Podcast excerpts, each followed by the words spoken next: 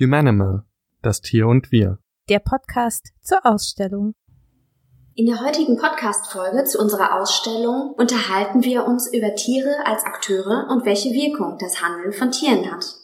Mein Name ist Silke Hockmann. Ich bin klassische Archäologin und wissenschaftliche Volontärin im Bereich Direktion und Management hier im Badischen Landesmuseum. Und mir gegenüber sitzt Loretta Stritze, Kulturmanagerin und wissenschaftliche Volontärin in der Ausstellungskoordination. Wir beide befinden uns hier mitten in unserer aktuell noch geschlossenen Ausstellung und unterhalten uns jetzt ein wenig über Tiere als Akteure.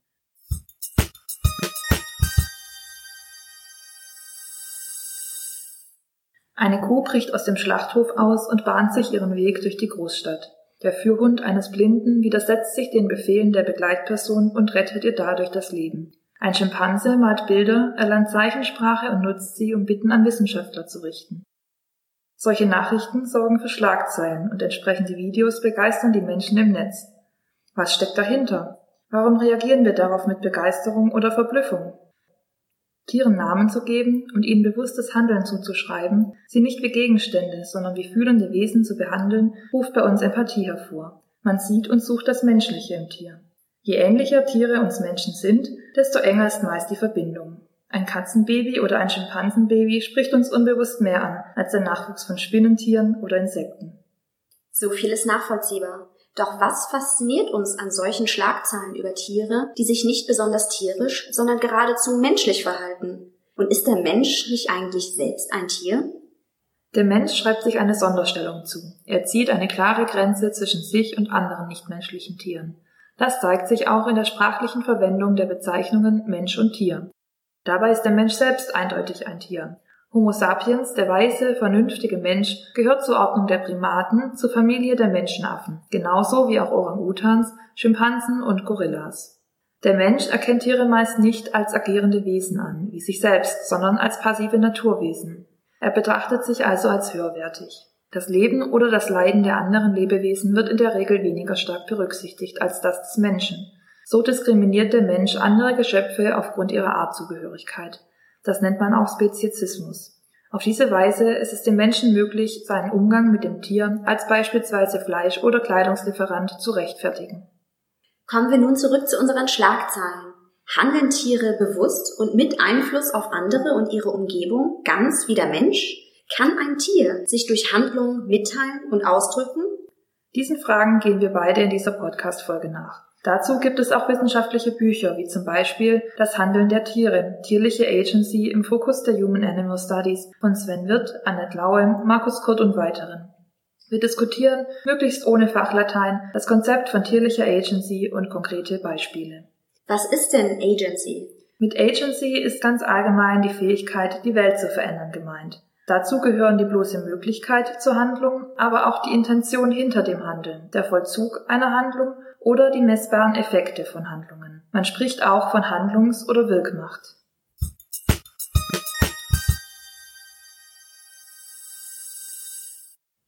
Wenn man nun annimmt, dass Tiere bewusst Handlungen ausführen, man ihnen also eine Handlungsmacht zuschreibt, besteht da nicht grundsätzlich die Gefahr, dass man die Möglichkeiten von Tieren überschätzt? Das stimmt natürlich. Tiere leiden in großer Zahl darunter, dass der Mensch sie direkt dominiert oder indirekt ihren Lebensraum in Anspruch nimmt. Sie werden einem vom Menschen bestimmten Zweck, wie beispielsweise der Milchproduktion, untergeordnet. Oder aber das menschliche Interesse an Plantagen wird als wichtiger erachtet als der Lebensraum von Tieren. Es ist Tieren kaum möglich, ihrem Unterdrückungsverhältnis ohne menschliche Hilfe und Unterstützung zu entkommen. Dabei ist aber auch zu beachten, dass Menschen und Tiere ja über ganz unterschiedliche Fähigkeiten verfügen. Der Mensch hat keineswegs alle Geheimnisse der sogenannten nichtmenschlichen Tiere gelüftet. Besonders rätselhaft ist die Handlungsmacht der Tiere, die nur schwer naturwissenschaftlich überprüfbar ist. Die angeblichen Unterschiede zwischen Mensch und Tier sind aber nicht so groß wie zunächst angenommen.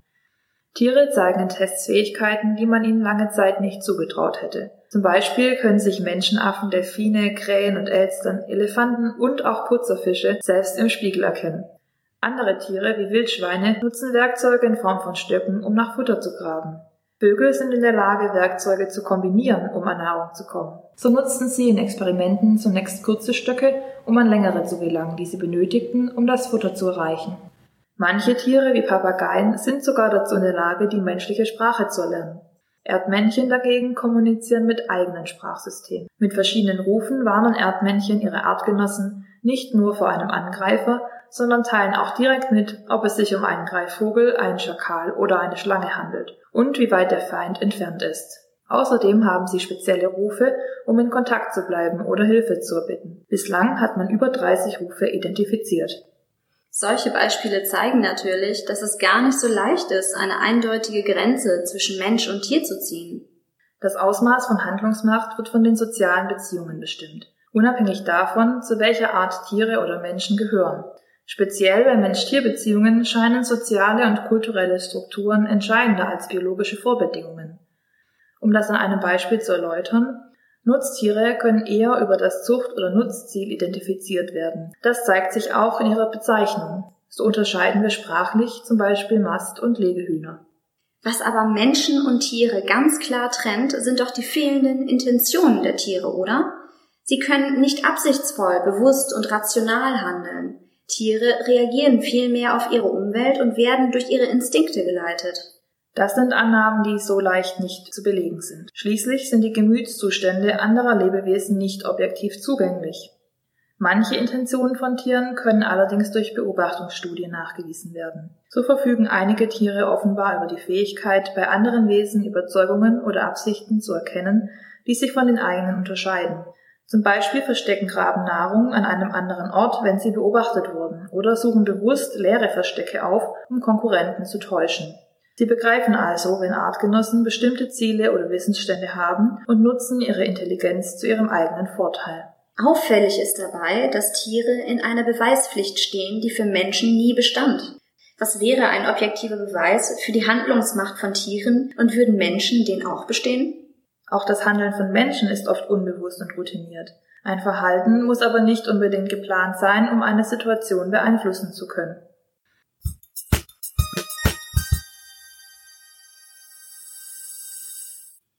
Wir haben nun viele theoretische Überlegungen gehört. Kannst du uns von spannenden Mensch-Tier-Geschichten berichten, in denen Tiere und ihre Handlungen eine entscheidende Rolle spielen? Gerne. Schauen wir uns zunächst Ausbrüche von Tieren aus Schlachthöfen an. Wenn man es drastisch formuliert, sind Schlachthöfe Orte von Gewalt und menschlicher Dominanz. Das Ende des tierischen Lebens durch die Schlachtung ist ein vom Menschen erdachtes Ziel, das planmäßig verfolgt wird. Den Takt geben technische Apparate vor. Diese automatisierte Routine lassen die Tiere, denen man Nummern statt Namen zuweist, jedoch nicht immer ohne Widerstand über sich ergehen. Eine namenlose Kuh flüchtete bei ihrer Anlieferung auf einem Schlachthof in Bayern durch eine Lücke auf der Rampe und ein offenes Tor des Schlachthofgeländes. Sie verletzte auf ihrer Flucht eine Joggerin und demolierte ein Polizeiauto. Auf der Theresienwiese in München wird sie von der Polizei durch Schüsse unterhalb der Bavaria-Statue getötet, die namensgebend für sie wurde. Was ist passiert? Die Kuh war zur Schlachtung vorgesehen. Nach ihrer Flucht hat sich ihr Status vom Schlachttier zur Bedrohung geändert. Sie wurde zu einem Problem, das gelöst werden musste, indem man sie erschoss. So landete die geflüchtete Kuh statt in der Fleischtheke in einer Tierkörperbeseitigungsanstalt.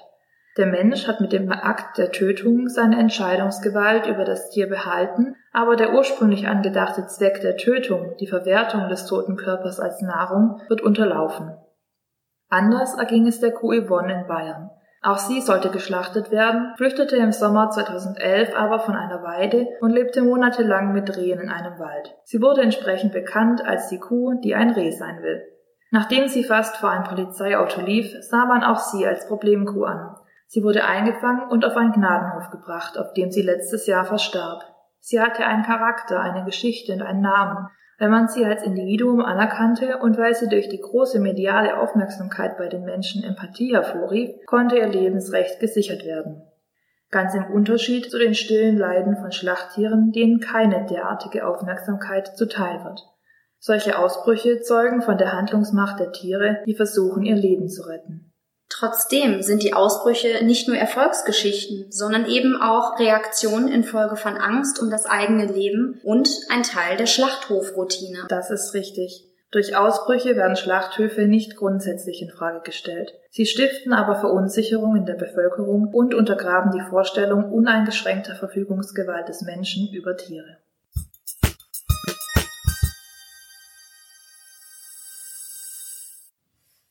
Handlungsmacht wird immer interaktiv zwischen verschiedenen Akteuren ausgeübt. Das kann man gut nachvollziehen, wenn man Menschen und ihre Führhunde ansieht. Zwei Daseinsformen werden hier miteinander verbunden und die gemeinsame Handlungsmacht gestärkt. Als Team besitzen sie Fähigkeiten, über die weder Hund noch blinder Mensch als Einzelne verfügen. Das Gespann möchte durch gemeinsames Handeln bestimmte Ziele erreichen. Führhunde können in der Zusammenarbeit mit Menschen visuelle Informationen aus der Umwelt in eine Sprache übersetzen, die Sehbehinderte verstehen können. Aber das muss erstmal gelernt werden und diese Schulung übernehmen Menschen. Der Führhund wird also wesentlich vom Menschen geformt. Richtig, der Hund wird geschult, Hindernisse so zu umgehen, dass die HalterInnen gar nicht mit diesen in Kontakt geraten. Ganz im Gegensatz zu der Verwendung von Langstöcken, bei denen Hindernisse selbst ertastet werden. Die Geführten müssen also die Entscheidungen des Hundes akzeptieren, ohne ihn zu kontrollieren. Bei der sogenannten intelligenten Gehorsamkeitsverweigerung wird vom Hund widerspenstiges Verhalten in Form der Verweigerung einer Anweisung des Menschen erwartet. Das kann zum Beispiel vorkommen, wenn ein Hindernis nicht umgangen werden kann und die Straßenseite gewechselt werden muss. Als intelligent gilt dabei, was vorteilhaft für das Erreichen der Handlungsziele des Geführten ist. In diesem Beispiel, dass der Hund anhält, um die Straße sicher überqueren zu können. Ziel der Zusammenarbeit ist, dass beide profitieren. Der Hund hat mehr Informationen über die Umgebung, der Mensch über das Ziel und den Weg dorthin. Der Mensch erreicht sein Handlungsziel und der Hund wird für das Handeln belohnt.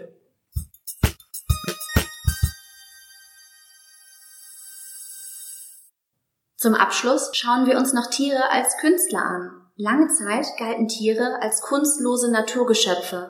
Seit den 70er Jahren haben Tiere und das, was sie erschaffen haben, Liebhaber und Liebhaberinnen in der Kunstszene gefunden. Mittlerweile werden die Handlungen der Tiere auch von Künstlerinnen und Künstlern als kreative Ausdrücke verstanden. Was kann man sich denn unter tierischer Kunst vorstellen? Das russische Künstlerpaar Vitali Komar und Alexander Melamid hat Elefanten in Gefangenschaft das Malen beigebracht. Ihre Bilder verkaufen sie als Kunstwerke und finanzieren damit ein Elefantenschutzprojekt in Thailand.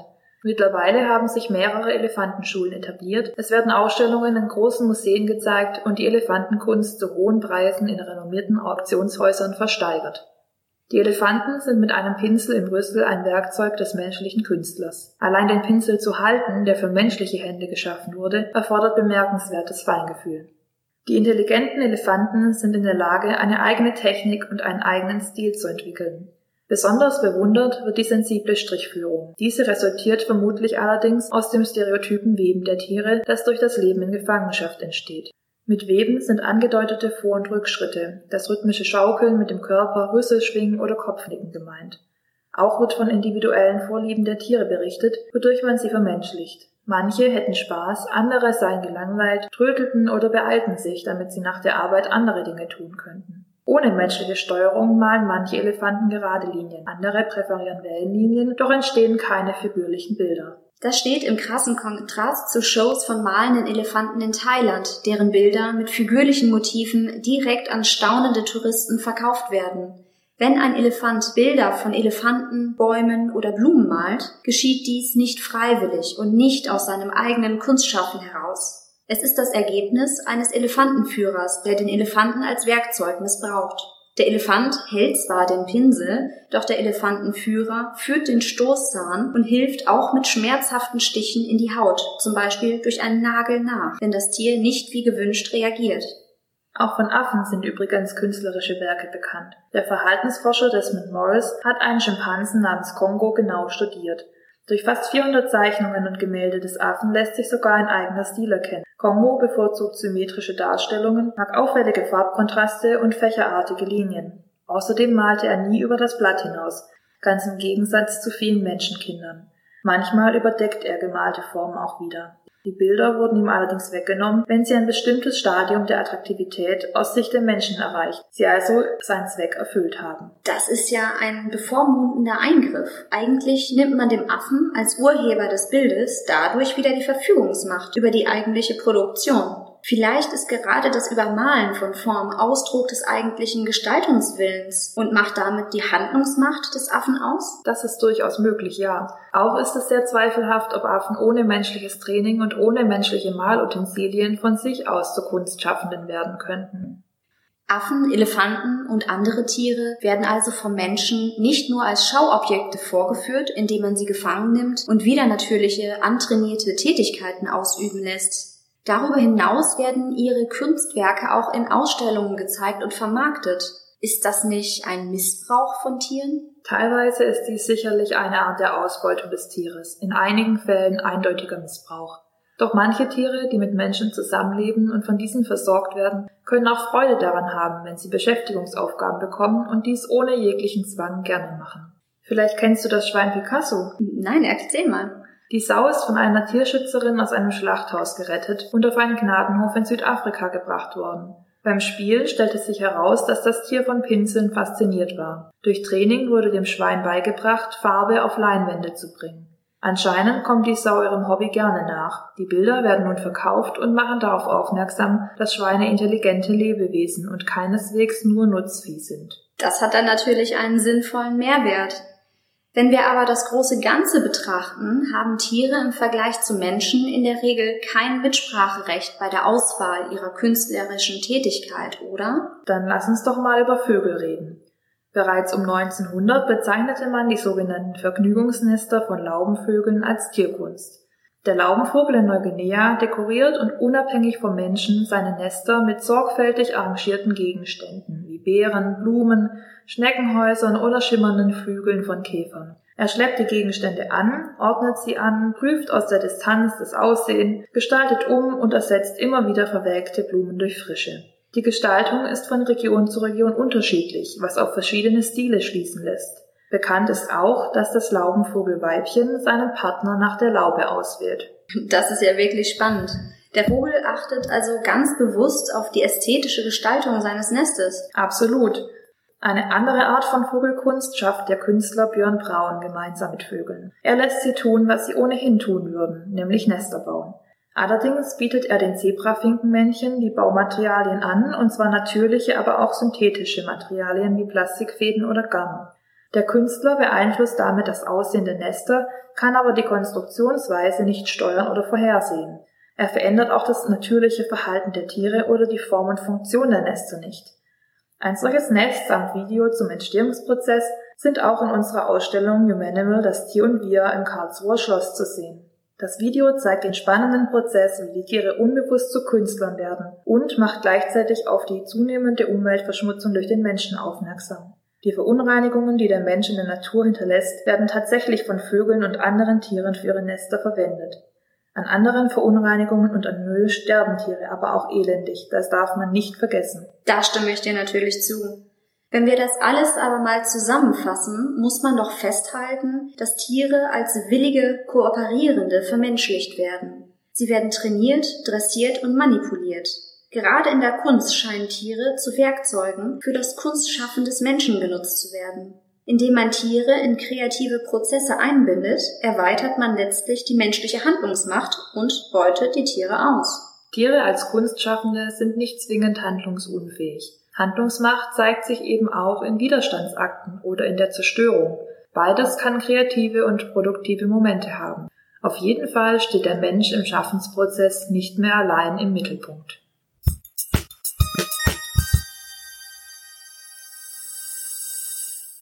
Jetzt haben wir wirklich einiges über die Handlungen von Tieren und ihren Wirkungen gehört. Lass uns doch noch einmal kurz zurückblicken und ein Resümee ziehen. Ja, unbedingt. Fliehende Schlachthoftiere zeigen Widerstand gegen die Macht der Menschen. Allerdings reagieren sie damit auch auf ein menschengemachtes System. Für Hunde und Menschen sind gegenseitig aufeinander angewiesen, um ihren Handlungen die gewünschte Wirkung, die sichere Leitung der sehr eingeschränkten Person zu verleihen. Dabei muss man aber auch bedenken, dass der Führhund durch das Training, das ihn erst zu einem solchen Arbeitstier macht, wesentlich durch den Menschen geformt ist.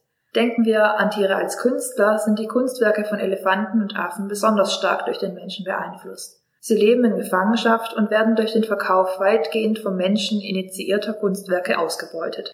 Dagegen gestalten Vögel weitaus unabhängiger vom Menschen etwas, das sie sowieso tun, nämlich Nester. Tiere haben also in den unterschiedlichsten Situationen Handlungsmacht. Die Beispiele haben aber auch gezeigt, dass sie in den meisten Fällen stark vom Menschen beeinflusst sind, manchmal auch von Ausbeutung durch den Menschen die Rede sein muss. Wenn wir uns zum Beispiel mit Tierkunst auseinandersetzen, bietet es aber auch ganz konkrete Chancen. Für die ethische Bewertung von Tieren macht es einen großen Unterschied, wenn sie als Individuen mit Gestaltungswillen betrachtet werden. Tierkunst kann also tierlicher Handlungsmacht eine Gestalt geben und hat das Potenzial, die vermeintliche menschliche Überlegenheit gegenüber Tieren zu relativieren. Dabei dürfen wir aber nicht vergessen, dass das, was die Tiere schaffen, immer aus einer menschlichen Perspektive als Kunst bezeichnet wird. Das stimmt und es war wirklich interessant. Ich danke dir für die spannenden Geschichten und Einblicke, liebe Loretta. Mir hat es auch Spaß gemacht, Silke. Vielen Dank auch an unsere ZuhörerInnen. Wir freuen uns, wenn ihr unseren Podcast abonniert und vielleicht sogar den Weg nach Karlsruhe auf euch nehmt, um unsere Ausstellung Humanimal, das Tier und wir zu besuchen. Humanimal, das Tier und wir Der Podcast zur Ausstellung.